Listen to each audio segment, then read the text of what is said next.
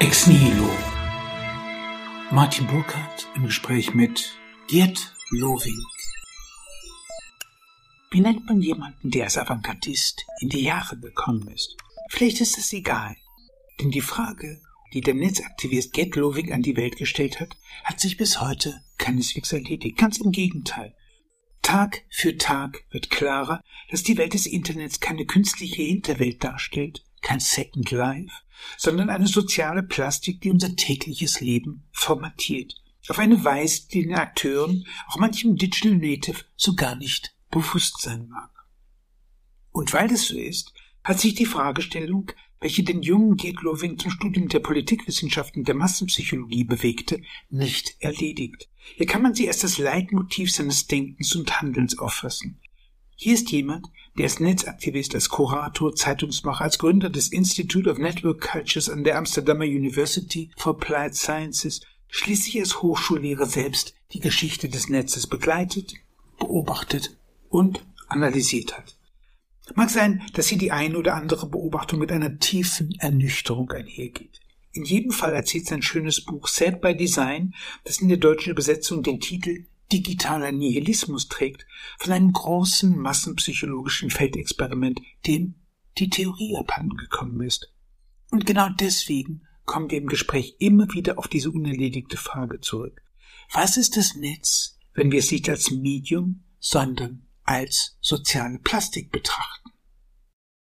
Ja, das geht zurück auf meine eigene Studienzeit in Amsterdam und und Berlin Anfang der 80er Jahre, wo ich äh, Politikwissenschaften studiert habe hier und mich dann am Ende sehr mit ähm, Geschichte vom Nationalsozialismus beschäftigt habe und ja alles eigentlich in meine Biografie und das ist für mich überhaupt kein Problem, ähm, darauf hinzuweisen.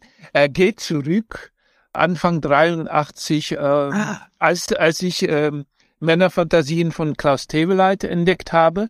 Und das habe ich dann sehr intensiv gelesen. Direkt danach habe ich natürlich auch Elias Canetti, ähm, äh, Masse und Macht äh, gelesen. Und das war dann für mich so ein Anfang, mich mit, mit beiden eigentlich zu befassen. Erst mit den historischen Faschismus und sozusagen mit Tablelight eine andere Leseart, einen anderen Stil, eine eigene Verbindung äh, dazu äh, herzustellen. Das war auch die Zeit, wo ich äh, anfing, ähm, zwischen Amsterdam und äh, Westberlin zu pendeln.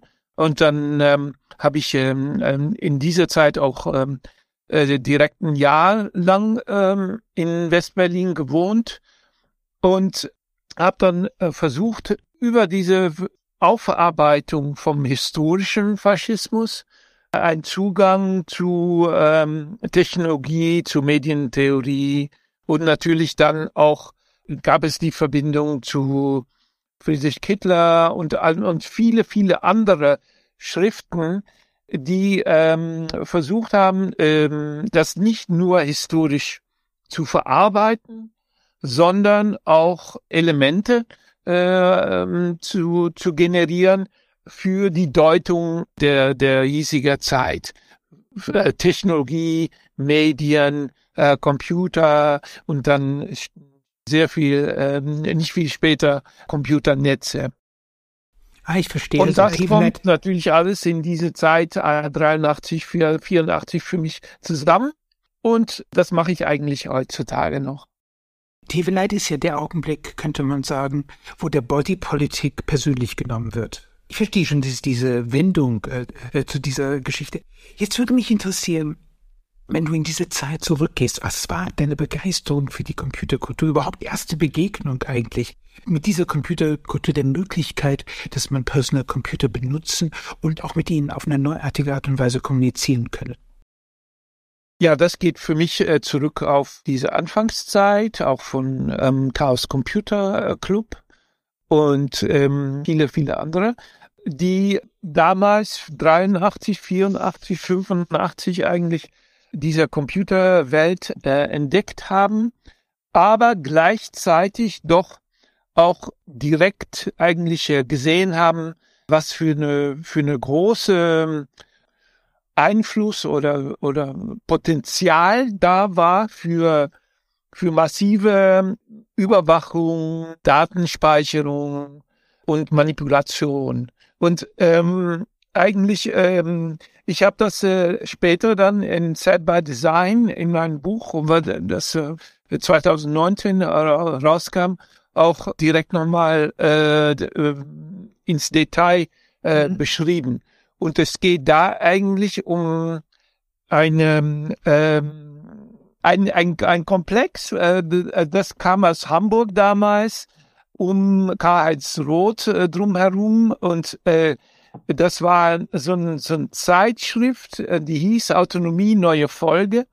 Und äh, die haben viele berühmte äh, Hefte und äh, rausgebracht, äh, die zweite Zerstörung Deutschlands. Und, aber äh, 84 war, das war natürlich ein, ein, ein wichtiges äh, Jahr in, in vieler Hinsicht, nicht nur wegen, äh, sagen wir mal, ähm, George Orwell, aber natürlich auch äh, natürlich ähm, ein Apple Mac äh, kam raus und äh, diese zwei Dinge, die, die Introduktion von dem Personal Computer und die große Warnung, aber auch das, das Gedenken an dem, äh, weil danach kamen natürlich viele, viele Jahre, äh, 40 Jahre, dann äh, 40 Jahre Befreiung, 50 Jahre äh, äh, Machtübernahme, 50 Jahre, ja, und so weiter. Ne?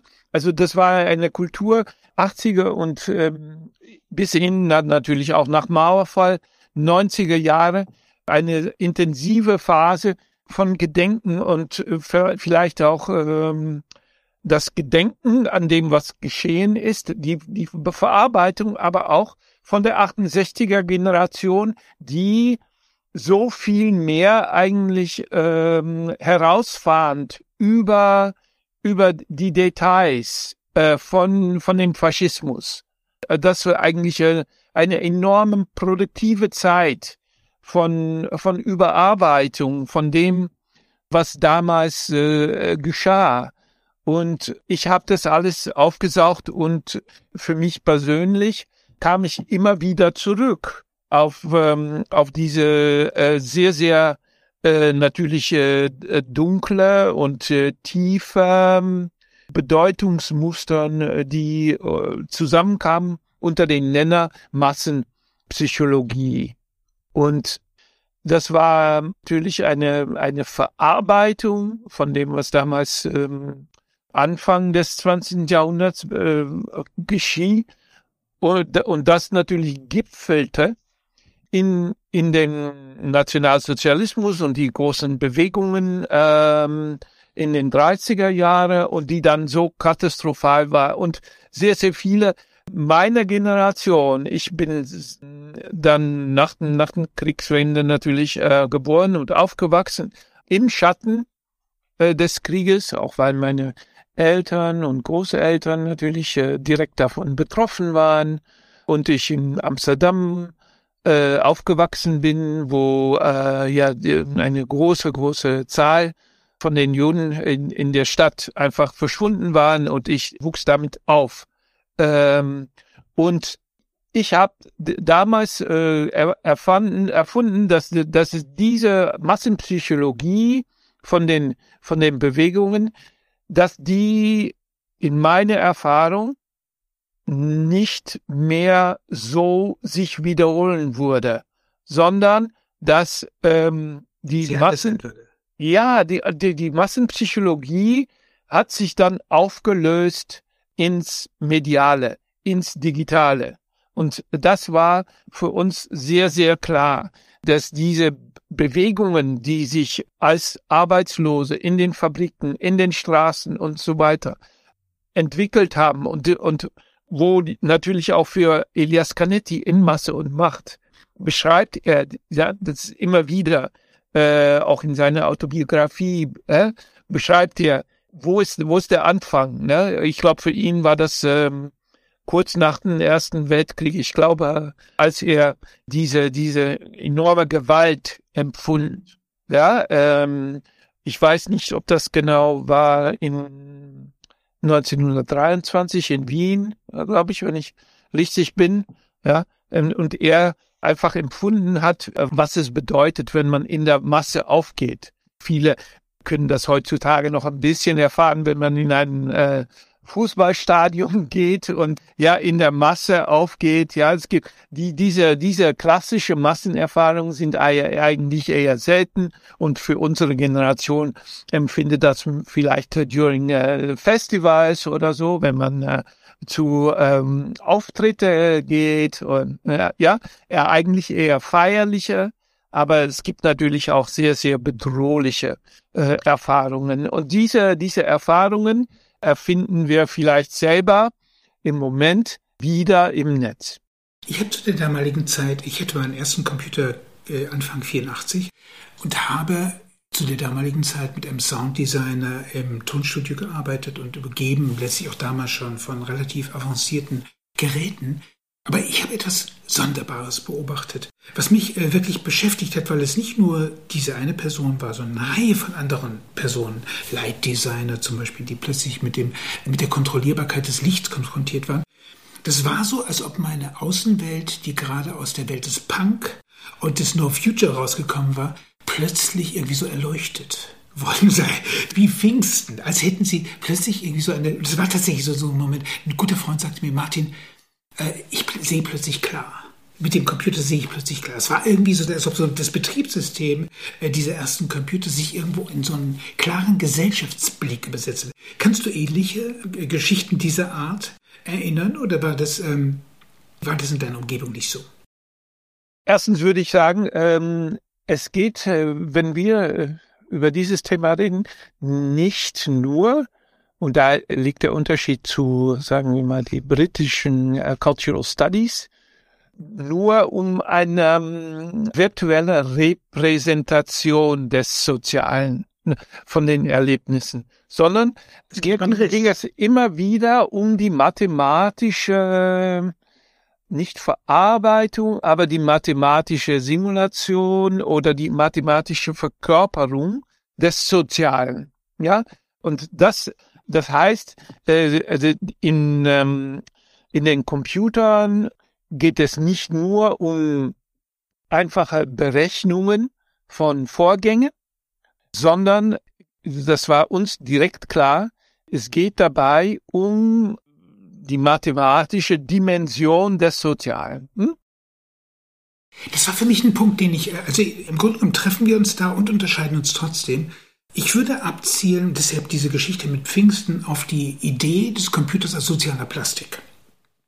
Also da kommt mir plötzlich eine soziale Plastik in den Raum und äh, die affiziert auf eine Art und Weise die Gesellschaft, dass ein Faszinosum plötzlich da hineingerät und man sich auf einer höheren Ebene vorstellen kann, dass irgendwo eine andere Form von Gesellschaft da ist. Deshalb sehe ich diesen Bezug zur Massentheorie absolut, selbst wenn äh, eigentlich äh, jemand, der äh, plötzlich alleine vor seinem äh, Rechner sitzt, eher als freies Radikal die Imagination von Kommunikation mit anderen hat, als dass es tatsächlich draußen passiert. Du hast jetzt ziemlich klar einen Dreischritt in der Computergeschichte markiert. Am Anfang steht da die Welt der DARPA, die Welt des Militärs. Da gibt es die Phase der Hacker, der Young White Boys, wie du es nennst, was du auch das goldene Zeitalter der Online-Kultur genannt hast. Und dann kommt etwas Sonderbares, dann kommt eigentlich die On, dann kommt die dritte Phase der Online-Massen. Und da passiert irgendwie was sehr Merkwürdiges. Erst in dieser Zeit, also 2001, spricht man von Digital Natives und Digital Immigrants und dergleichen. Merkwürdigerweise hat man das Gefühl, dass die Eingeborenen, die da geboren sind, sich über diesen Ort, an dem sie geboren sind, so, sich gar nicht so richtig im Klaren sind. Anders als die Generation vielleicht vorher. Und da stellt sich die Frage, ist in dieser dritten Phase, ist diese Generation digital alphabetisiert? Und wie überhaupt verläuft ein erfolgreicher digitaler Alphabetisierungsprozess? Das Problem hier ist vielleicht, äh, dass wir, als wir damit äh, angefangen haben, 80er und dann 90er Jahre, eigentlich nicht äh, geahnt haben, dass, ähm, äh, dass diese, diese Vernetzung diesen, diesen Umschlag macht, diese Metamorphose in eine, in einen Umfang, äh, die wir überhaupt nicht geahnt haben. Im Moment, äh, wir benutzen jetzt das Internet mit fünf Milliarden Leute gleichzeitig, ne? Und äh, eigentlich ähm, können wir uns eigentlich nicht mehr vorstellen, auf welche Ebenen wir äh, eigentlich miteinander umgehen, wie wir ähm, wie wir diese diese Größe überhaupt theoretisch erfassen können. Und wir haben dann natürlich angefangen mit äh, mit äh, Workgroups und dann mit Communities und ähm, äh, mit einer gewissen Internetkultur. Und das war noch einigermaßen äh, war das äh, zu, zu erfassen und zu verstehen. Aber du hast recht, äh, es gibt irgendwann um. Und das ist äh, etwa nicht ganz äh, am, am Anfang von Web 2.0, aber dann, als, äh, als diese soziale Medien richtig losgingen, konnte man das eigentlich nicht mehr, nicht mehr befassen, dass, äh, dass Facebook im Moment von 3,7 Milliarden Leuten gleichzeitig benutzt wird. Ab wann war dir klar, dass der Computer eine soziale Plastik ist, die eine disruptive Dimension hat, die einen Gesellschaftsbruch, einen Paradigmenwechsel bewirkt? Eigentlich natürlich ganz am Anfang. und das ist das Problem. Eigentlich haben wir, ähm, ähm, wir sind äh, so geboren worden, Mitte, Ende der 80er Jahre. Das ist eine sehr dunkle Zeit. Und eigentlich ist das, als, als es noch nicht ganz äh, so groß war und aber es richtig anfing, muss ich gestehen, dass wir dieses, äh, dieses, diese dunkle Element für eine Weile vielleicht vergessen haben, auch weil wir damals geglaubt haben, dass wir noch richtig äh, eine Möglichkeit hätten, Einfluss zu nehmen auf diese Gesamtarchitektur des Netz. Ja, äh, und äh, dann Ende, Ende der 90er und dann kann man sagen, gut, war das genau Anfang 97 oder Ende 97 oder Anfang 98? Darüber kann man streiten, wann genau wir eingesehen haben, dass wir diesen, diesen Kampf eigentlich verloren haben. Aber Ende der 90er Jahre war das eigentlich äh, dann entschieden und ähm, gab es diese Möglichkeit nicht mehr. Und das ist natürlich auch eine Phase, die wir vielleicht nicht richtig gut eingesehen haben, von einer massiven äh, Privatisierung von, von öffentlich-rechtlichen Infrastrukturen, eine Liberalisierung, eine Individualisierung und natürlich auch das, sogar das Aufkommen von, äh, sagen wir mal, vielleicht sogar ein bisschen äh, so rechte, libertäre Ansätze, eigentlich, äh, ja, die, die jetzt natürlich sehr, sehr groß sind, antistaatliche, äh, libertäre Tendenzen, die eigentlich äh, angefangen haben in der, in der Welt von, von, von Krypto, hm? und, und diese eigentlich rechte äh, Ideologien gehen eigentlich zurück auf Mitte, etwa Mitte der 90er Jahre. Du kennst Philipp Mirowski? Ja, natürlich. Der hat ja dieses Buch geschrieben, wo er den Neoliberalismus mit den ganzen Computerpionieren verknüpft. In dessen Lesart würde man schon in den, in den 80er Jahren eigentlich das Internet als, äh, wenn man so will, die Parallelaktion zum Neoliberalismus sehen.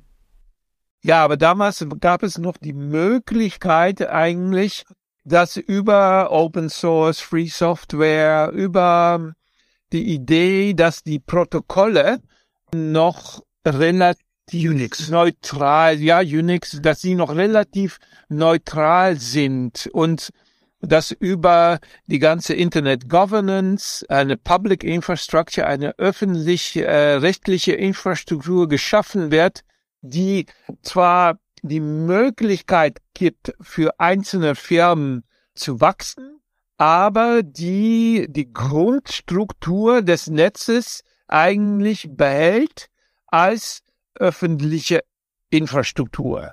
Und mhm. das war uns sozusagen unsere Hoffnung. Ich habe das Kuriose ist. Hoffnung ähm, mussten, haben wir dann verloren. Hm? In gewisser Hinsicht hast du, glaube ich, in den 90er Jahren mein Leben fortgelebt, das ich irgendwann Ende der 80er so quasi abgebrochen habe. Ich, ich bin aus der, wenn man es will, aus der Begeisterung, nicht, weil ich bin, ich bin ein absoluter Fan von der Technik, muss ich ehrlicherweise eingestehen. Aber ich habe Ende der 80er bin ich nach Amerika gefahren, habe diese ganzen AI-Leute kennengelernt und war frappiert über die philosophische Naivität all dessen und bin dann in ein Landesnachdenken geraten, ob es eigentlich sowas wie den Computer in der Geschichte schon mal gegeben hat. Und äh, das hat mich dann wirklich voll aus der Spur getragen, weil ich dann im Mittelalter gelandet bin beim Räderwerkautomaten, also bei der Geschichte der Mechanik und dann über Jahre hinweg äh, eigentlich die ganzen sozialen Bedingungen des entstehenden Kapitalismus analysiert habe und also eigentlich in dem Augenblick fast geimpft war vor der Hoffnung, dass der Computer mich befreit ich, ich, ich fand hier eine riesige Befreiung, aber ich hätte es nur individuell nehmen können. Sozial gesehen habe ich eher, eher sozusagen dunkle Wolken aufziehen sehen. Ja, äh, aber ich habe immer wieder ähm, den Unterschied gemacht zwischen der Computer als universelle Rechenmaschine und da hast du recht und das führt dann zu künstlicher Intelligenz und so weiter und eine verknüpfte äh, Maschine. Ja. Und ähm, ich habe immer diese, diese Theorie der universellen Rechenmaschine ähm, geschätzt und genau gelesen und verfolgt. Aber ich muss gestehen, dass ähm, die Verknüpfung oder die, die, die Sozialisierung eigentlich dieser Maschinen hm, in eine Vielfalt von äh, Knoten und äh, und ähm, ne-, Netze und äh, dann äh, später Plattformen und so weiter, dass dass die noch mal eine ganz andere äh, Dynamik eigentlich auslösen. Ich glaube ja persönlich, dass die, da wende ich mich vollkommen gegen Kittler, ich hätte das für grundfalsch. Ich glaube, dass das Computer nicht falsch ist. ist. Der Computer ist keine Rechenmaschine, sondern ist eher eine Ordnungsmaschine, ein Ordinateur, Ord Ordinador. Und diese Ordnungsmaschine hat eher was mit dieser sozialen Plastik zu tun. Das kann man nebenbei sehr schön im Mittelalter studieren, das mit dem Räderwerkautomaten. Der beginnt ja eigentlich erst, äh, sagen wir mal, die große Zeit der gotischen Kathedrale. Man baut eine überwölbende soziale Plastik, und feiert in gewisser Hinsicht eine neue Form des Zusammenhangs und die Tatsache, dass Zeit Geld ist, kommt relativ spät erst. Also das heißt, das Komputare wird dann sichtbar eigentlich in dem Augenblick, wo der Kapitalismus als Folge dieser neuartigen Ordnung, wir haben ja noch diese Doppeldeute von Messe und Messe, also was in der Kirche stattfindet, das Gebet, auf der anderen Seite das, was vor der Kirche verkauft wird, die Messe. Also diese, ich habe diese Maschine eigentlich immer von vornherein als eine soziale Plastik aufgefasst. Und, und jetzt kommt der Punkt, der mich interessiert hat im Mittelalter. Das schleicht sich fast unbewusst ein. Die Leute des Mittelalters werden gar nicht, obwohl sie schon im 14. Jahrhundert einen Gottesbeweis und dergleichen haben, aber die benutzen das alles, ohne das Gefühl zu haben, dass das ihr Leben eigentlich ändert. Und das kam mir sehr ähnlich zu dem vor, wie so der Computer eigentlich ganz heimlich sich in das, in das Leben so eingeschlichen hat. Und bei einigen Leuten, wie bei dir wahrscheinlich irgendwie Euphorie und viele, viele Emotionen erzeugt hat, aber eigentlich für die breite Bevölkerung kam er eigentlich erst zu Ende der 90er Jahre wirklich. Bleibt aber die Frage natürlich, die, die äh, uns lange befasst hat, wie genau diese äh, explodierende Welt der, der Computervernetzung eigentlich äh, sich verhält zur Medientheorie? Oder sind, sind es Medien? Nein. Ich habe immer Nein gesagt. Ich auch. Was ist deine Begründung? Immer Nein. Ja, ich habe immer Nein gesagt. Und ähm, mit welcher Begründung? Das ist wichtig, ne? Und ich mache seit lange, lange auch in meinem Alltag, äh, Tätigkeiten Unterschied zwischen mein, meinen eigenen Beitrag als Medientheoretiker und als Internetkritiker oder als Internet-Researcher oder wie auch immer. Ne? Und, und äh, diese, dieser Unterschied, finde ich, ist äh, leider bis heute nicht richtig thematisiert oder befragt. Und im Moment äh, schweben diese beiden Dinge eigentlich äh, nebeneinander. Und äh, das ist natürlich äh, komisch. Und dann sieht man auch, dass auch in der, in der deutschen Medientheorie, die, die ich äh, seit 30, 40 Jahren äh, intensiv studiere, sehe ich, dass, äh, dass diese zwei Dinge eigentlich äh, nicht miteinander klarkommen. Sie, sie, sie sind separat und, äh, und bleiben. Was ist deine Begründung? Warum ist der Computer kein Medium? Ja, warum ist es sozial? aber kein Medium. Kann ich sagen. Aber was ist deine, erstmal deine Erklärung, finde ich interessanter. Ja, klar.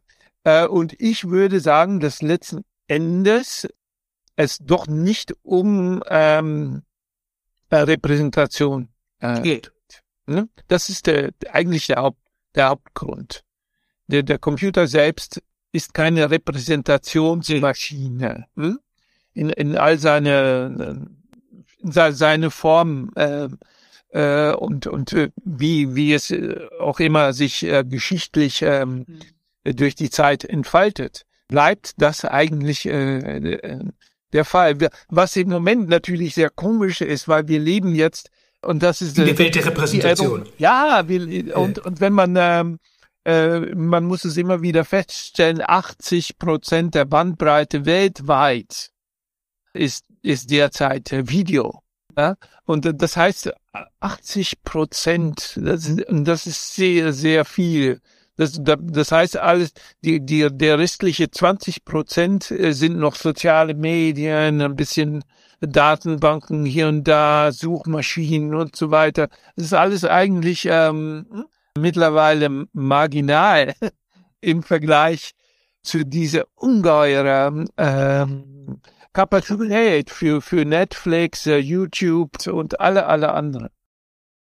Ich glaube, dass es ein unglaublich wichtiger Punkt ist. Also dieses Beharren darauf, dass der Computer kein Medium ist. Äh, weil es ganz viele Folgerungen daraus sind. Meine Begründung ist unendlich einfach. Ich frage, und da würde ich sogar Heidegger folgen, weil der hat wunderbar klar gemacht, dass man ein Werkzeug in dem Augenblick, wo man es benutzt, quasi vergisst, dass es ins Unbewusste hineingeht. Der Hammer wird zu einer erweiterten Hand. Wenn ich jetzt aber nach der Finalität, nach dem Zweck eines Computers frage, ist eine ufellose Geschichte. Das ist, wie Steve Jobs gesagt hat, der Computer ist die Lösung, was ich brauche, ist das Problem. Das heißt, ich kann eine unendliche Form von Werkzeugen äh, angeben. Das heißt, der Computer ist kein Werkzeug, sondern eine Werkstatt. Also ein Environment. Und in einem Environment habe ich nicht in der Hand. Ich halte den, den Medienbegriff nicht nur für regressiv, ich halte ihn fast für reaktionär weil er sagt, ich habe etwas in der Hand, was ich nicht in der Hand habe. Er unterläuft in gewisser Hinsicht die Vereinbarung, die der Computer jedem abverlangt, nämlich dass er in einen Raum einsteigt und dass dieser Raum ihn verändert. Deshalb sprechen wir von Digital Natives. Ich glaube wirklich, dass das eine, gerade in der Medientheorie, eine unerledigte Frage ist. Allein so ein Begriff wie Medienkompetenz äh, ist ja, ist ja fast so was wie ein Oxymoron. Es belegt, dass der Betreffende, den benutzt, nichts verstanden hat. Ja, aber das ist doch auch eine Herausforderung. Das ist eine Einladung für ein ganz ein grundsätzlich anderes Verständnis und vielleicht sogar einen anderen ähm, Entwurf. Und ähm, absolut. Das finde ich so spannend, äh, wenn ich äh, mich äh, über die die Möglichkeit dieser Frage verwundere. Was wäre dann sozusagen eine deutsche Internettheorie. Oder ja eine eine deutsche Internettheorie äh, so wie äh, ich ja sehr sehr genau weiß was was was die deutsche Medientheorie ist oder was sie in den letzten 30 40 Jahren gebracht hat und zu, zustande gebracht hat. Aber sie kann diese eine eine Frage die meines Erachtens eine wichtige ist eigentlich noch nicht beantworten. Und da sehe ich auch ähm, äh, wirklich, ich sehe da für Europa, für Deutschland, für die, die sich von von der von der kontinentalen äh, Philosophie der Technik aus äh, sich mit dieser Frage befassen, sehe ich da eine eine enorme äh, Herausforderung.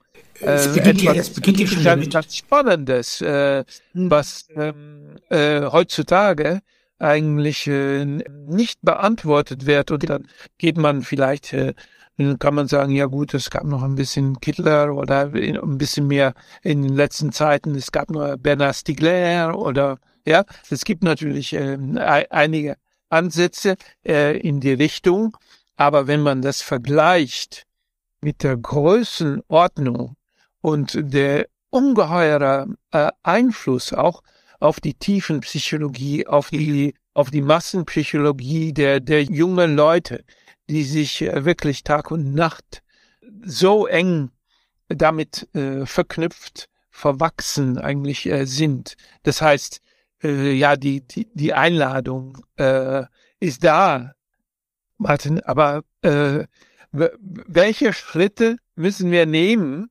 damit wir eine solche Theorie äh, im Gange bringen.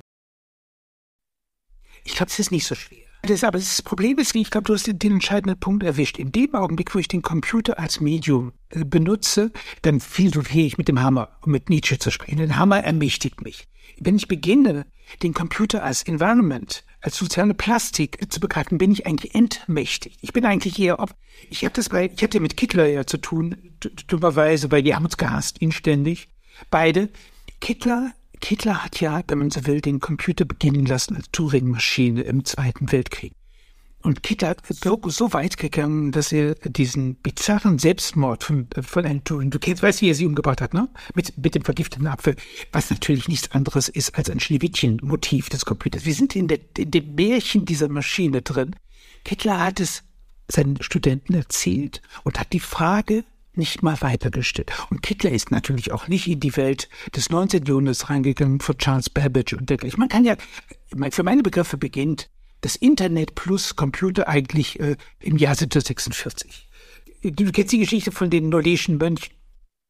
Ja, ich, ich würde sagen, äh, ich glaube, bisschen genauer gesagt Mitte 50er Jahre, weil äh, dann äh, wurden die ersten Versuche unternommen, wirklich äh, über Modums, diese ganz, ganz große ENIAC-Maschinen damals. Nein, nein, Moment, ich gehe noch, ich gehe noch weiter, ich gehe noch weiter zurück. Also für mich, also Geschichte des Computers, ich glaube, das ist die nicht erledigte Frage. Charles Babbage, George Boole, beides 19. Jahrhundert, und ich würde noch weiter zurückgehen in die Geschichte der Elektrizität. Der, der Witz eines, eines Computerchips ist ja, dass er die, dass er den, den, den Computer, ich erzähle dir eine Geschichte, wahrscheinlich kennst du sie nicht, von dem Abbé Nollet 1746 auf einem Feld Frankreichs, 600 Mönche stehen da, ja, und die verkabeln einander mit Eisendraht, okay?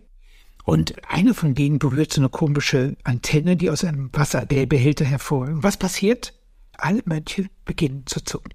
Man hatte die Leiden nach Flasche entdeckt und wollte wissen, wie schnell ist das elektrische Fluidum.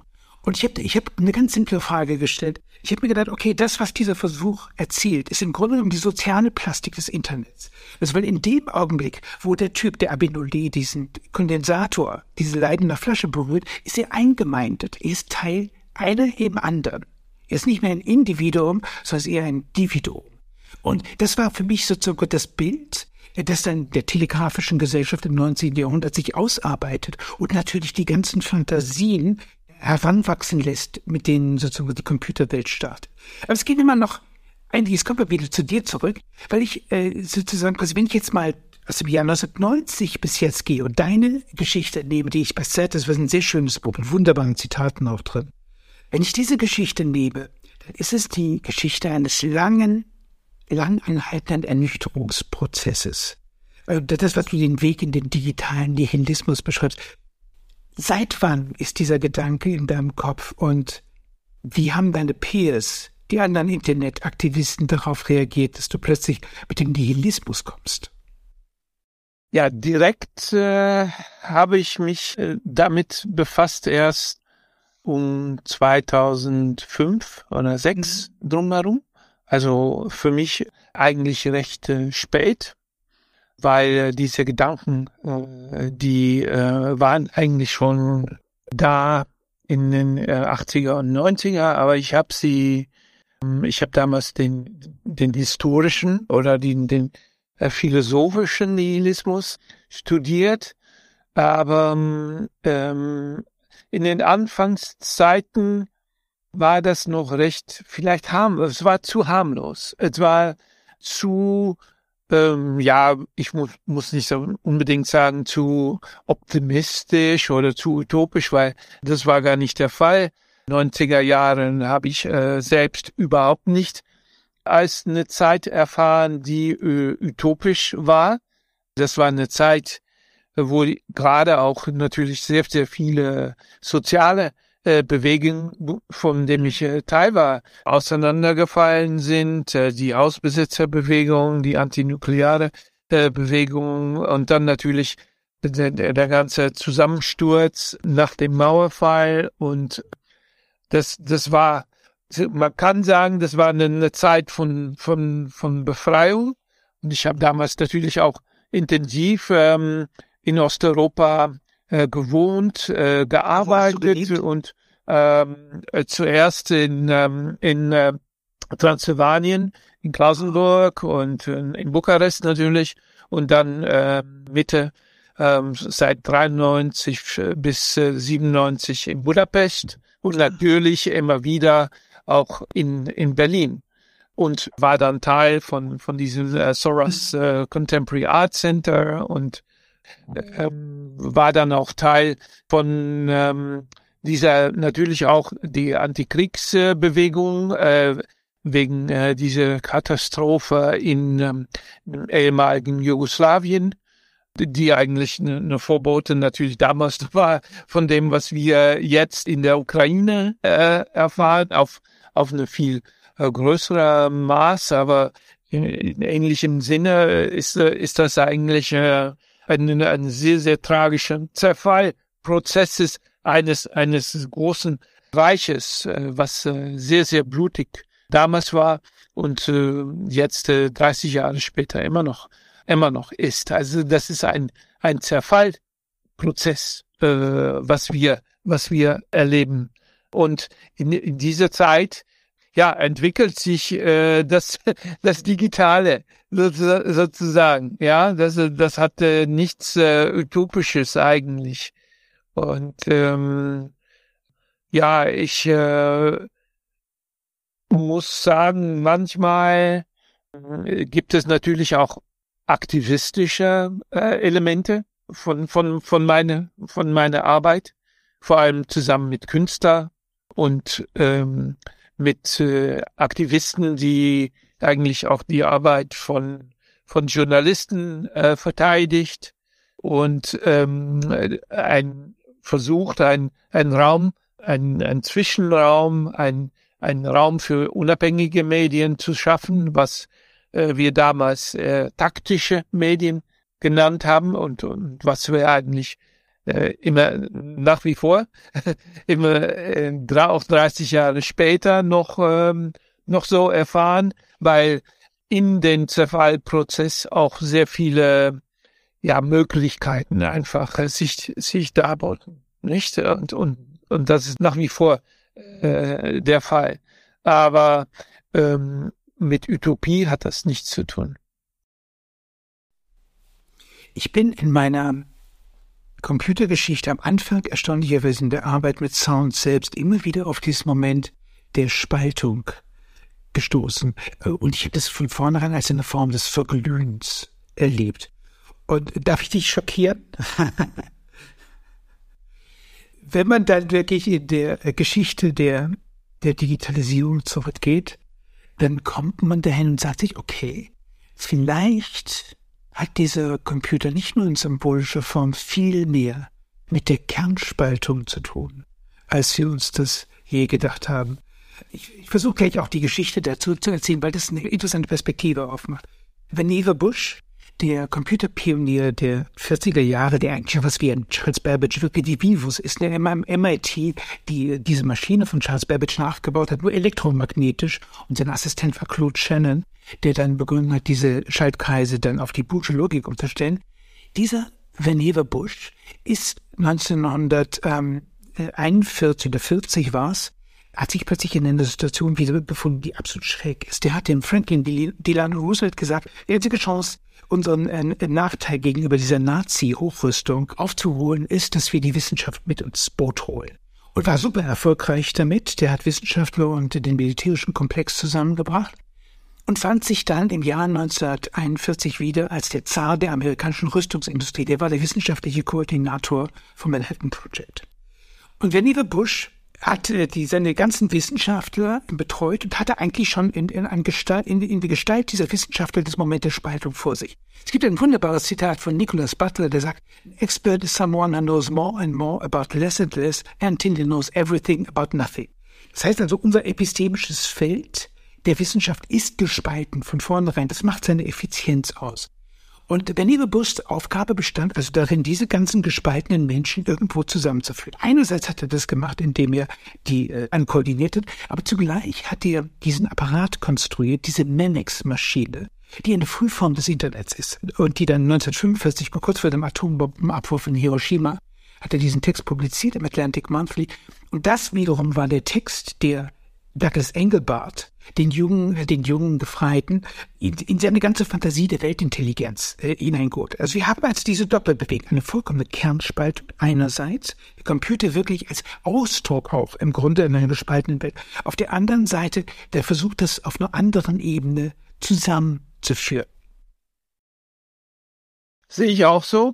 Doppelbewegung. Worum es hier geht, ist, dass wir immer mehr diese Zersplitterung oder die Spaltung, die Fragmentierung oder sagen wir mal, äh, wie wir das äh, 70er Jahre, ja, äh, auf, durch Einfluss von Paris äh, Differenz äh, genannt haben, dass, äh, dass wir also immer mehr Differenz äh, erfahren, immer mehr auch diese Individualisierung erleben und, äh, und leben. Aber gleichzeitig erfahren wir diese, diese neue Totalität. Und diese, äh, und äh, weil, weil das Ganze immer, immer größer wird und ein Ausmaß annimmt, die wir eigentlich äh, menschlich gesehen, aber sogar mit, mit der Hilfe von Maschinen eigentlich gar nicht mehr befassen können wegen ihrem bloßen äh, Umfang. Äh, ja, und das erklärt dann auch, dass, äh, dass das äh, Internet im Moment äh, von vereinzelten, fragmentierte Subjekte erfahren wird als neue globale Totalität. Das ist die Ironie. Es ist die Ironie, dass wir quasi eine, eine Wiederkehr von bis, bis, bis hin zu, zu Hegel und Marx erfahren. was soll das? Warum, ähm, warum haben wir dieses Prozess der Fragmentation nicht vollendet?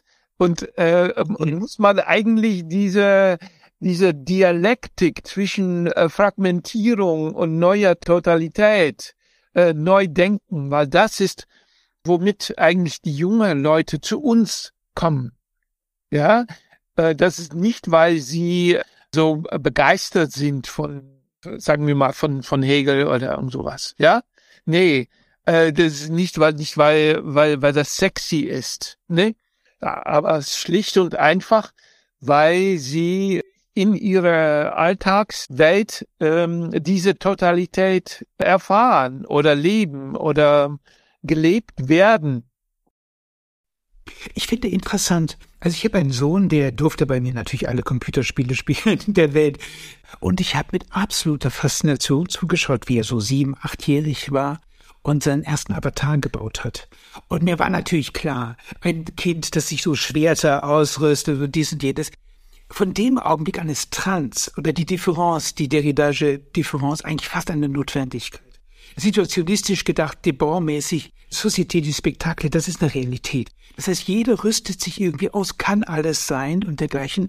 Und dieses ludische Moment ist eine unglaubliche Freiheit. Wir befreit die Gesellschaft hier auch so quasi zum Perspektivwechsel und dergleichen. Und ich finde erstaunlich, und da finde ich diese, diese Deutung von Christopher Lash, die du ja auch aufgegriffen hast, die ich unendlich klug finde, muss ich gestehen, dass der diagnostiziert, nicht diese die Bejahung, wenn man so will, dieses Spielerischen, sondern er, sagte, okay, da gibt es eine dünn besiedelte Innenwelt, also wunderbares formuliert, dünn besiedelte Innenwelt. Diese dünn besiedelte Innenwelt sucht sich einen bösen Souverän, den sie imaginiert, damit er alle anderen bestraft. Das heißt also, aus dem Trans, wenn man so will, dieser 90er Jahre des Computerspiels des Ludischen wurde plötzlich Identität. Und Identität wurde zur Totalität. Und im Grunde genommen wurde es zum großen Prügel, zu einem, zu einer Stra zu einem strafenden Über-Ich, mit dem man sich identifiziert hat. Also de facto muss man ja sagen, in der Welt des Computers darf es keine Identität mehr geben. Wir sind Individuen. Also nicht mehr Individuen, sondern wir sind, wir teilen uns mit, wir zerfallen und vielleicht sollten wir eben zerfallen, unsere mit, die Mitteilung an die anderen. Das ist ja eine Form der Empathie, der sozialen Bindung. Dass man vielleicht das im Moment dieses Renaissance-Phantasma des Königskindes der Moderne, der Künstler und dergleichen, dass man das fahren lässt und plötzlich sagt, ja, ich kann alle erdenklichen Rollen spielen. Gigantisch Gender Swap. Das gigantische Angebot überhaupt. Aber Martin, was aus europäischer Sicht können wir jetzt anfangen mit dieser Größenordnung, dieser Platform Economy, diese wahnsinnig äh, große Entitäten, Facebook, äh, Amazon, aber auch TikTok, eineinhalb Milliarden, nur eineinhalb Milliarden Leute. Und alle, die jetzt aufwachsen, äh, sind, sind Teil diesen Welt. Und natürlich wird sie beschrieben, ich nenne nur ein paar Beispiele von ähm, Benjamin Breton, er nennt es äh, The Stack, ähm, äh, Yukui, äh, er nennt das äh, Cosmotechnics, ja, und äh, viele ähm, von den hiesigen Denkern eigentlich äh, versuchen doch ähm, vielleicht nicht mehr wie in den 90er Jahren mit Castells und Saskia Sassen mhm. die Globalisierung neu zu denken. Ich glaube, äh, wir haben diese, diese Phase eigentlich ist vorbei, ja, ist, ist vorbei. Ah, ja. Und wir leben natürlich in einer, eine ganz angespannte Phase im Moment von eher Karl Schmittischen äh, mhm. Geopolitik, eigentlich auch, auch im digitalen, digitale Großräume. Selbsterreinigung. Ja, ähm, absolut, ne? Und, und wo können wir dort ansetzen und dieses Subjekte, diese ähm, User äh, da, da quasi mitdenken. Weil ich äh, sehe, dass da im Moment eine, eine große Aufgabe äh, liegt. Und ich sehe nicht, dass äh, sehr, sehr viele diese Herausforderung aufnehmen. Ich glaube, dass der, und da kommen wir wieder zu der äh, sozialen Plastik zurück. Ich glaube, dass der Computer eine unglaubliche kapitalistische Wertekrise ausgelöst hat. Man kann das wunderbar in diesem, in diesem Mark Fischer Zitat äh, wie klar machen. Es ist einfacher, sich das Ende der Welt vorzustellen, ist das Ende des Kapitalismus. Was heißt das? Das heißt, dass man sich krampfhaft am Vergangenen festhält. Und in diesem Sinne habe ich eine Kritik an diesem eigentlich sehr schönen Victor Hugo Zitat vorzubringen. Also es gibt nichts Größeres als eine Idee, deren Zeit gekommen ist. Ich würde sagen, es gibt nichts Größeres als eine Idee, deren Zeit vorüber ist. Aber du kannst die unter Einkaufspreis bekommen, ja, und du kannst sie benutzen, um eine ungewisse Zukunft letztlich zu verbannen. Du kannst dich also in einer, du kannst einen Phantomschmerz pflegen und in einer Phantomlust dich ergehen. Viele sagen aber auch, Martin, dass es auch bedeutet, dass es eigentlich eine armselige Zeit ist, in dem wir leben. Hier. Nicht keine Idee, keine Zeit, keine Epoche der, der großen äh, Gedanken und Entwürfe, Theorien, Philosophien. Ähm, ich würde vielleicht nicht sagen ein, ein Zeitalter der, der Armut, aber ähm, wie, wie können wir das äh, beschreiben? Ne? Es gibt Interregnum. Ich fand es sehr schön, dass du diesen Gramsci-Begriff des Interregnums genommen hast. Ja. Ja, und äh, natürlich, es gibt auch ein paar Denker, die äh, einfach auch ehrlich sind und äh, auf diese Regression eigentlich äh, hinweisen. Ne? Und, und die müssen wir natürlich auch auf uns äh, selbst beziehen, was das heißt für das, äh, für das hiesige Denken, dass wir in dieser, uns in dieser mäßige eigentlich Lage äh, befinden, die eigentlich eher, ja, Es ist nicht, ist es eine konservative, äh, ist es ein, ein konservatives Zeitalter? Äh? Zutiefst. Fast so, ich würde sagen, durch die Bank, durch alle Parteien hinweg, ob links oder rechts, reaktionär. Reaktionär deswegen, weil es nur reagiert auf Dinge und eigentlich keine Zukunftsentwürfe mehr besitzt. Ich habe als Vortragender häufig meine Mitvortragenden immer gefragt, sag mal, hast du eine Idee, wie die nächsten zehn Jahre sein sollen? Und in den 90ern ging die Frage doch, heute ist das obszön. Wie ist der nächste Monat? Also, äh, äh, die Frage ist schon obszön. Ja, gerade nach äh, nach Trump, Brexit, Covid und Ukraine, ja, stellt sich hier die Frage, what's next? Und äh, wir wissen schon, was next ist, nämlich eine, eine ähnliche Reihenfolge von, von sehr, sehr große Ereignisse, die bevorstehen. Ich finde auch diese psychischen Erschütterungen so interessant, weil sagen wir mal, wenn wir da von der Wertekrise reden, es klingt so, als ob wir über die katholische Kirche Dogmen reden. Aber wenn wir sagen, wir, wir machen es immer knallhart, so Bodypolitik, ja, wir machen es halt Krise der Arbeit. Und da bin ich einer Geschichte begegnet, die mich absolut fasziniert hat, weil das einerseits eine biografische äh, Notiz, Handnotiz des äh, Stifters des Internet ist, so ein Robert Metcalf. Der war in, in Xerox Park dafür zuständig, die, die Rechner zu vernetzen. Das Kuriose war, er war umgeben von lauter Nerds. Aber keiner von den Nerds war begeistert, dass die Rechner vernetzt werden sollen. Das ist ja bizarr. Und warum waren die nicht begeistert? Die haben sich gedacht, naja, hier ist mein Desktop. Und wenn mein Nachbar da mit mir vernetzt ist, dann hat er Zugriff auf meinen Desktop. Der kann meine Datei, der liest meine Gedanken. Also Diebstahl war das entscheidende Moment. Intellektueller Diebstahl, proprietär. Robert Metcalf, dem hat man alle Steine in den, in den Weg gelegt. Der wollte ein Koaxialkabel haben. Da hat sie gesagt, nein, du nimmst ein ganz dickes Kabel.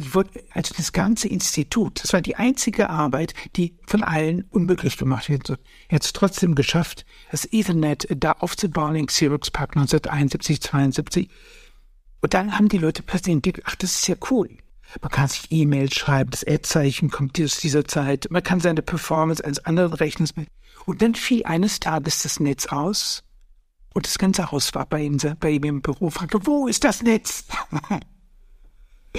und diese, diese Geschichte, die hat mich total bewegt, weil es sind zwei Dinge, die sterben. Die individuelle Arbeit ist vorbei, auch der Wert der individuellen Arbeit, der, der Privatbesitz ist vorbei und irgendwie selbst die Nerds haben es nicht gerafft, das sozial denken zu können die waren eigentlich dagegen und haben sich am Ende überzeugt von dieser Geschichte letztlich dann doch.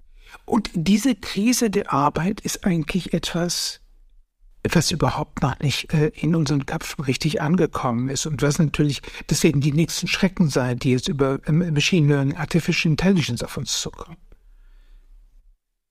Es ist, dass wir einfach ähm, erstmal hingewiesen werden auf das pure Dasein, eigentlich, eigentlich äh, wie Heidegger das meinte, einfach ohne Grund, ohne, ohne Referenz, ohne, ohne Arbeit, ohne Ziel. Äh? Wie würdest du das lösen? Was würdest du, bei Stell von, man würde dich zum Erziehungsminister machen. so, der Zahl der Erziehung. Also, was würdest du machen, um die nächste Generation auf das Jahr 2000 40 vorzubereiten? Ja, erstens, äh, ich, ich glaube doch wirklich ähm, äh, erstmal an äh, klassische Ausbildung, weil ohne Lesen, ohne äh, geht's geht's nicht. Es geht einfach nicht.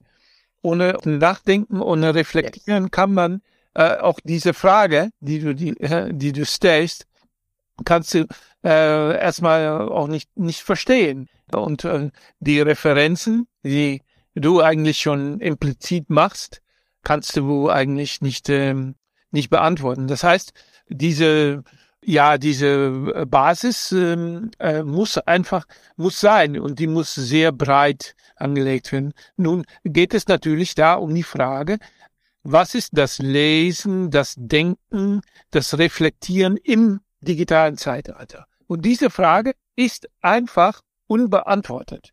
Die ist noch nicht gestellt worden. Immer noch wird gesagt, na gut, es, wir kommen ähm, da aus der aus der Gutenberg äh, Galaxis. Galaxis und äh, und wir wir sind äh, eigentlich ein bisschen wir zögern noch ein bisschen und wir wissen noch nicht so recht äh, sind wir ja bleiben wir noch in im Alten oder ja und um, ähm, solange das eigentlich der Fall ist kann man kann man diese neue diese neue Herausforderung wie das sehr, sehr tiefe äh, Denken und Reflektieren im digitalen Zeitalter aussehen soll, nicht beantworten, weil das geht nicht, wenn man zögert. Äh, es geht da um radikale neue Entwürfe und äh, es geht da nicht um naja, so machen, wie das, wie das damals mal war. Wie, es gibt keinen Weg zurück ins 19. oder 18. Jahrhundert. Das wird nicht passieren. Und, und das heißt, wir, wir müssen da die Herausforderungen, die da äh, sind, radikal akzeptieren und mit der neue Generation äh, denken. Ja, keine äh, kein Disziplinarverfahren. Wir nehmen eu wir nehmen eure Telefone ab und dann ja. wird ja glücklich oder irgend, irgendwelche ja solcher Repression einfach so, so ein Disziplinar erfahren, äh, das, das, das geht nicht. Das, äh, das wird's nicht sein. Und, und ähm, das heißt, im 21. und 22. Jahrhundert ähm, müssen wir ähm, anders ähm, hervorgehen. Man kann das eigentlich wunderbar an einem einzigen Begriff klar machen. Äh, den Begriff, der auf das Lateinische zurückgeht, auf die Virtu oder die Virtutes im Mittelalter, das sind ja noch sozusagen die Kardinaltugenden. Glaube, Liebe, Hoffnung, Mut, Tapferkeit und dergleichen. Das wird in der Renaissance umkodiert und wird zu Virtu und daraus wird der Virtuose. Ja, der Einzelkünstler, Leonardo wäre eigentlich das äh, Modell. Und jetzt geraten wir in eine Welt herein, wo der Virtuose nicht mehr funktioniert. Wo, äh, wenn man in einem Tonstudio ist, dann spielt man etwas in eine Sequenz ein und dann kommt man plötzlich das, die, das Volume oder die Geschwindigkeit hoch. Der Virtuose ist maschinenaugmentiert. Oder der Virtuose ist der Copy-Paster oder was auch immer. Aber ja, jedenfalls, oder das also, ist Intelligenz, genau. äh, alle, alle Beispiele, die wir jetzt äh, Genau, also die Virtualität macht den Virtuosen den Chaos. So könnte man das ganz brutal sagen. Das heißt aber auch, dass die Idee letztlich einer Perfektion, die wir aus der Renaissance gehabt haben, vorbei ist. Heute müsste man wahrscheinlich den Kindern sagen, lernt zu scheitern. Also Samuel Beckett hat es wunderbar gesagt, I tried, I failed, I tried again, I failed better. Das wäre eine Kunst des Scheiterns, die man den Kindern beibringen müsste. Und es wäre natürlich die vollkommene Umkehrung des ganzen klassischen Bildungsprogramms. Das heißt, man müsste die wieder zu Entdeckern machen einer unbekannten Welt. Und was sie aber machen, wir tunen die Maßstäbe runter und bitten die sozusagen das Heimatmuseum nochmal neu anzumalen. Ja, und äh, die, die große Frage da ist natürlich auch digitale Fähigkeiten, Skills und, nicht so sehr diese individuelle Kultur des, äh, des Erinnerns. Ne? Was heißt Lernen heutzutage, wenn man äh, gar nichts mehr erinnern muss? Wir müssen diese Frage äh, offen stellen. Wir müssen radikal an dem herangehen, weil, weil wir haben diese ungeheure äh, Reichtum an Referenzen, an, ähm, an Kulturen tragen wir mit uns.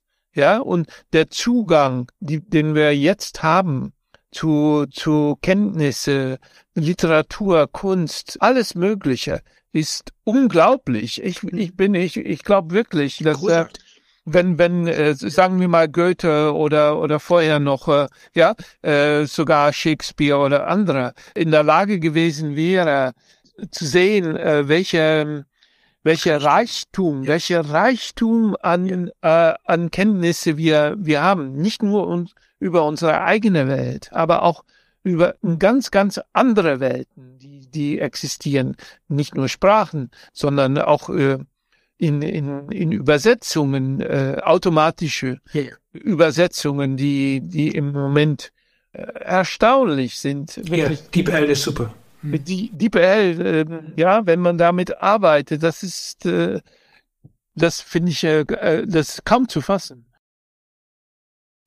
Archive.org ist ein Geschenk an die Menschheit. Das finde ich absolut großartig. Absolut, absolut. Ja. Äh, und da, da, da möchte ich auch äh, kein, da, da gibt keinen Weg zurück mehr. Nee.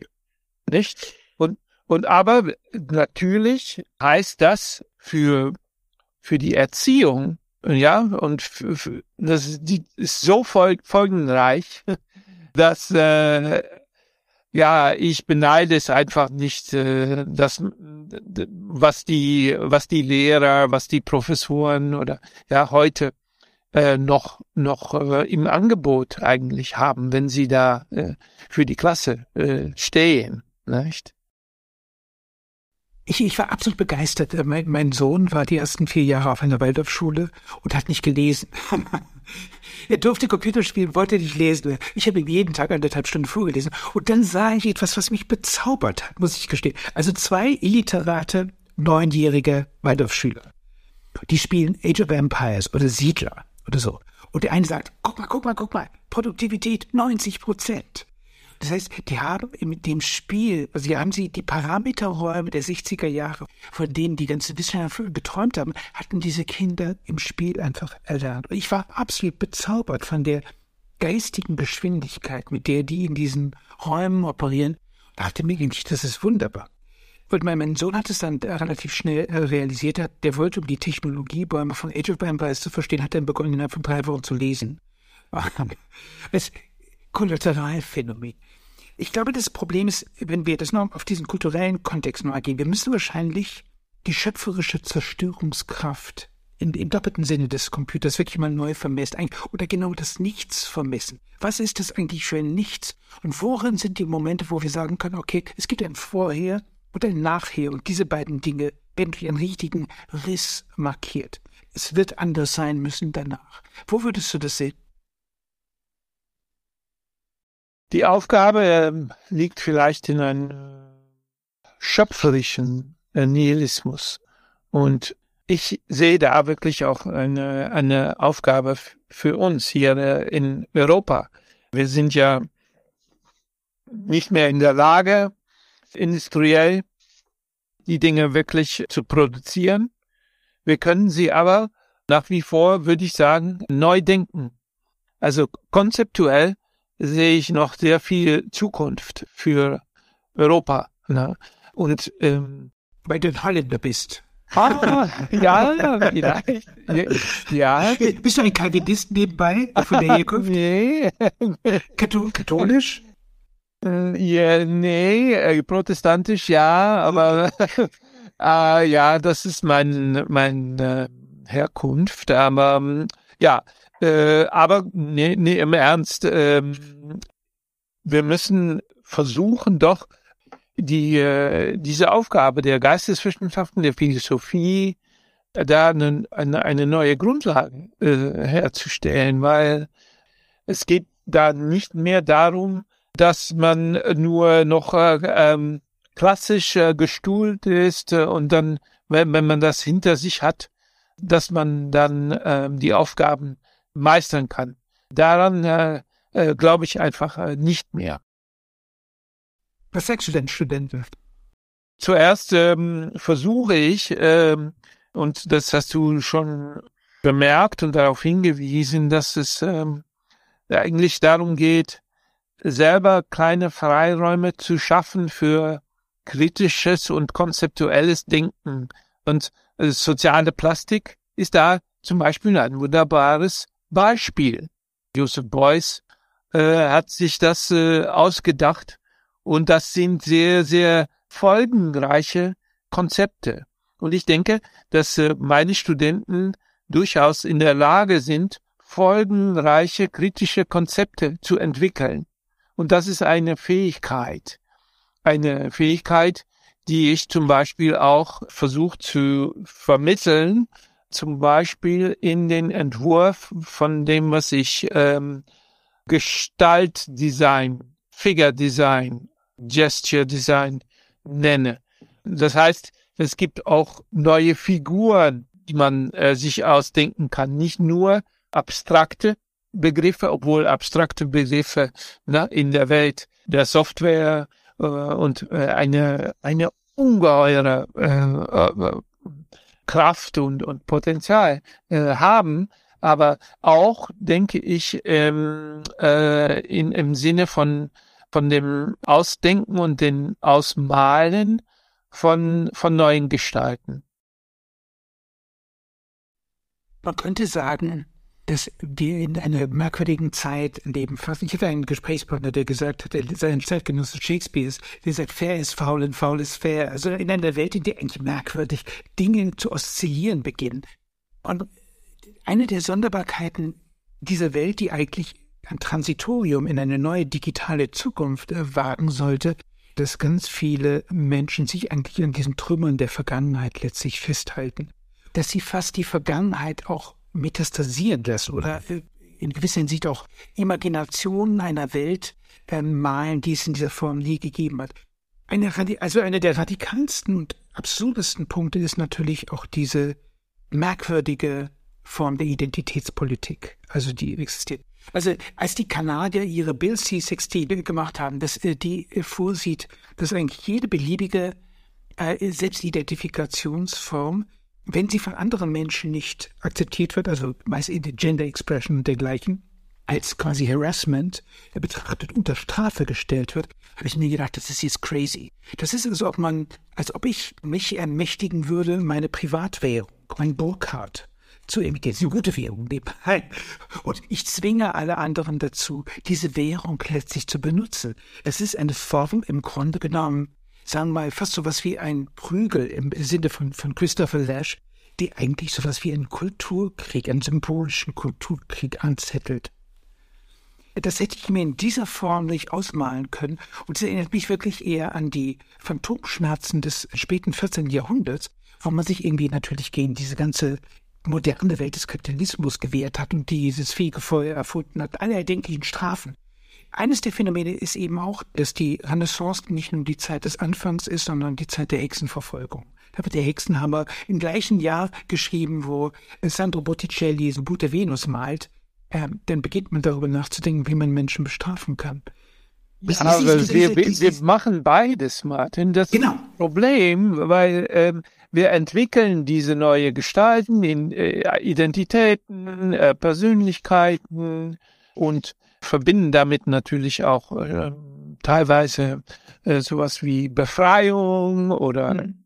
Spaß oder Pleasure, wie auch immer, ähm, und sehen da, dass, äh, dass diese, diese, diese Welt auch verteidigt werden muss. Gleichzeitig ähm, plädieren wir eigentlich für, für sowas wie die Aufhebung von, von fluide Identität. Ja, und die, die, die jungen äh, Generation heute, die, die, die kommt einfach nicht klar mit dieser mit ganz, ganz gegensätzliche Bewegung Richtung Verteidigung von fixierter äh, Identitäten und gleichzeitig die, die Aufhebung von äh, fragmentierte äh, und sehr, sehr fluide Erfahrungen. Ich würde das wirklich in ganz kurzer Form mit dem Begriff des Dividuums fassen. Also ich würde sagen, in der Welt, in der Computerwelt aufzuwachsen heißt, man wird zum Dividuum. Also muss im Grunde genommen sich von der Fantasie des Virtuosen, des Königskindes der Moderne verabschieden. Und ich kann für mich selbst sagen, dass die Bejahung, also dieses Forget Yourself, das, das klassische sich selbst vergessen, eine unglaubliche Freiheit ist. Also ich sehe das absolut positiv. Und aber ich würde nicht, ich würde sagen, dass diese dieser Bildungsauftrag wäre einer, der ist für die meisten Menschen eigentlich mit, natürlich auch mit Einbußen verbunden. Deshalb wird er nicht äh, gutiert, letztlich.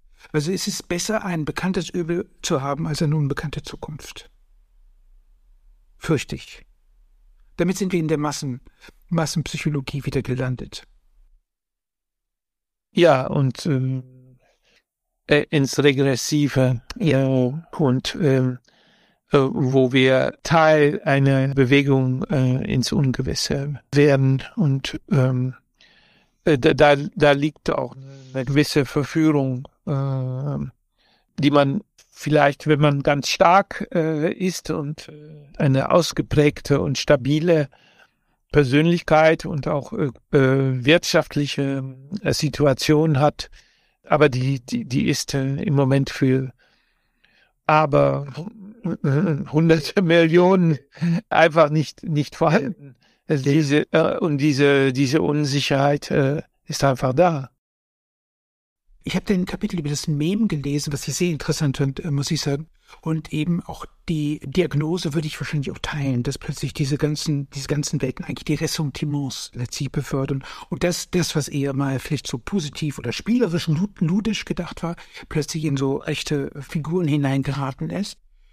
Ähm, an der Stelle ist mir etwas gekommen. Aber auch als Möglichkeit, ne? Und das ist das Widersprüchliche, als Möglichkeit zu reflektieren. Ja, aber auf eine Art und Weise, die, die ich nicht empfehlen kann und auch nicht teile. Aber trotzdem die Welt von, von Memes äh, eine, eine reflexive. Das ist, oder wie ich in Sad by Design sage, das ist eine, eine Möglichkeit äh, zur Reflexion. Ne?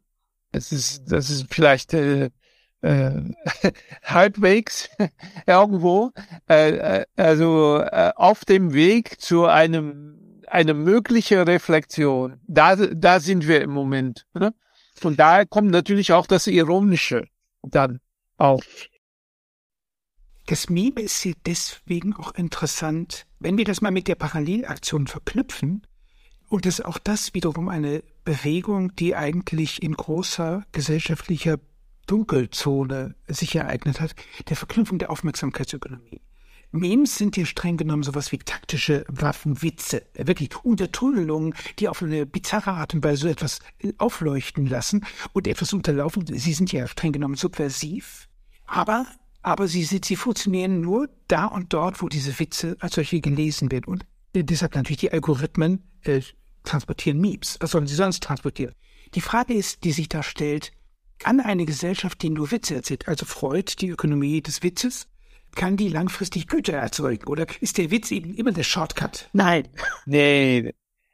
Nee, das geht nicht. Und deswegen läuft das natürlich auch ins, äh, ins Leere. Und, ins Nichts. Äh, ja, ins Nichts. Und äh, das ist äh, kein, äh, sagen wir mal, es ist keine nächste Stufe zu einer nächsten Entwicklung oder sowas. Nein. Nee. Äh, und da, da, da, daher benutze ich auch oft äh, diese Bild von, von dem Abyss, ne? Ja. Und ich, äh, äh, sehe ich auch, dass, äh, dass sehr, sehr viele einfach an, an dem Punkt angelangt sind, dass sie da ins Tiefe nichts äh, blicken. Und aufpassen müssen, dass sie nicht selber, indem sie in die Tiefe hineingeschaut ist, nicht in sich hinein. Letzte Frage. Du hast diese Ästhetik der Gesichtslosigkeit, was ich ein schöner, schöner Titel nebenbei finde. Und da hast du die, die Geschichte von Anonymous und der, der Coleman erzählt dir eine ganz merkwürdige, wenn man hinterher geht, eine absolut bizarre Geschichte ist. Was ist Anonymous? Ist das die Zukunft oder ist es, wenn man so im Interregnum so ein merkwürdiges, ephemeres Zwischending? Was ist es? Nee, natürlich ist das immer wieder eine Möglichkeit. Es gibt äh, natürlich in der Plattformökonomie die Versuche, über Monopole und über äh, zentralistische Maßnahmen die Möglichkeit äh, zu, zu entnehmen, dass wir uns ändern, dass wir eine Metamorphose äh, durchgehen, dass wir ähm, andere und, und viele ungewisse äh, Identitäten annehmen äh, und dass wir uns maskieren. Und äh, das ist wirklich äh, nach wie vor, und deswegen äh, begeistert das auch äh, viele, ist das, äh, ist das ein, ähm, ein, ein Moment der, der Befreiung von den festgeschriebenen Profile. Der Feind von, von Anonymous äh, sind die Social Media Profiles, wo alles äh, festgeschrieben. Ich bin das, ich bin das, das, das, ja. Ich sehe so aus und so weiter und so fort, ja. Das Festschreiben von, von Leuten, weil nur da, äh, wenn, nur wenn man festgeschrieben ist, kann man auch äh, Angebote bekommen von, von der Werbung. Wenn man jeden Tag äh, jemand anderes ist, äh, funktioniert die Werbung natürlich nicht mehr. Das ist der Overkill. Ja, dann, dann kann man da alles Mögliche anbieten, aber das ist ja nicht äh, die Idee. Man muss nur bestimmtes, äh, ne? das sieht man auch in der, in der ganzen Filterbubble, ne? oder in äh, diese personifizierte äh, Information, ähm, die da äh, ständig äh, durch Algorithmen angepasst und erneuert wird. Das alles funktioniert nur äh, in einer Wirtschaft von, von festen Profile. Und die Maske, diese äh, Anonymous, ja, und da wandert das äh, einfach und äh, deswegen äh, ist das für junge Leute natürlich auch ein Moment von, von Begeisterung und von Befreiung. Jetzt die wirklich letzte Frage. also, stell dir vor, ich wäre ein Verleger, du wärst ein Autor und ich sage, Gerd, ich möchte gerne den großen Science-Fiction-Roman für das Jahr 2050 haben. Mal mir eine Gesellschaft auf, die du vielleicht für begrüßenswert, aber auch vielleicht möglicherweise befürchtens, äh, zu, zur Befürchtung freistehend ähm, siehst. Wie würdest du diesen Roman anlegen? Zuerst äh, würde ich sagen, dieser Roman spielt sich natürlich in, ähm, in China ab. Erstmal, nicht in, in Europa. Dann äh, in, ähm, in einem chinesischen ähm, globalen Empire, was, äh, was eigentlich in Zerfall geraten ist. Ah, okay. Und das ist das Warum im Zerfall? Ja, ja, das ist interessant, weil die Chinesen werden ähm, sehr, sehr interessant an, an dem Punkt. Sie sind im Moment natürlich, ähm, sie können sich nicht richtig äußern, sie sind mhm. eingegliedert in, in, in, in massenhafte industriellen Bedingungen. Aber ich denke, ja, eine, eine perverse oder eine, eine, ein, ein Reichtum äh, an, an chinesischen Lösungen. Ja, da, da, da würde ich äh, diesen, diesen Roman äh, ansetzen. Und ähm, ja, ich kann alle natürlich auch empfehlen, auch jetzt äh, schon äh, natürlich die, ähm, äh, die chinesische Science Fiction, die es jetzt schon gibt, äh, zu lesen. Aber ich denke, äh, die, die, die erst großen Science-Fiction-Romane, die, die, die kommen noch. Kommt da ein Gerd Loving denn vor in dem Roman 2000? Du hättest noch Chancen. Nee, ich denke nicht, weil ähm, die Europäer äh, spielen einfach da keine, keine Rolle mehr. Das, das liegt äh, ziemlich weit, ganz am Rande dieses Reiches und äh, nein, vielleicht äh, sind wir dann äh, noch so ein, so ein kleines Dorf wie äh, Asterix und Obelix. so so stelle ich mir dann äh, an dem Punkt noch ähm, noch äh, Europa vor, äh, eben natürlich als äh, ja als äh, Simulacrum, als ähm, als historisches Museum und das ist unser Schicksal. Ich danke dir.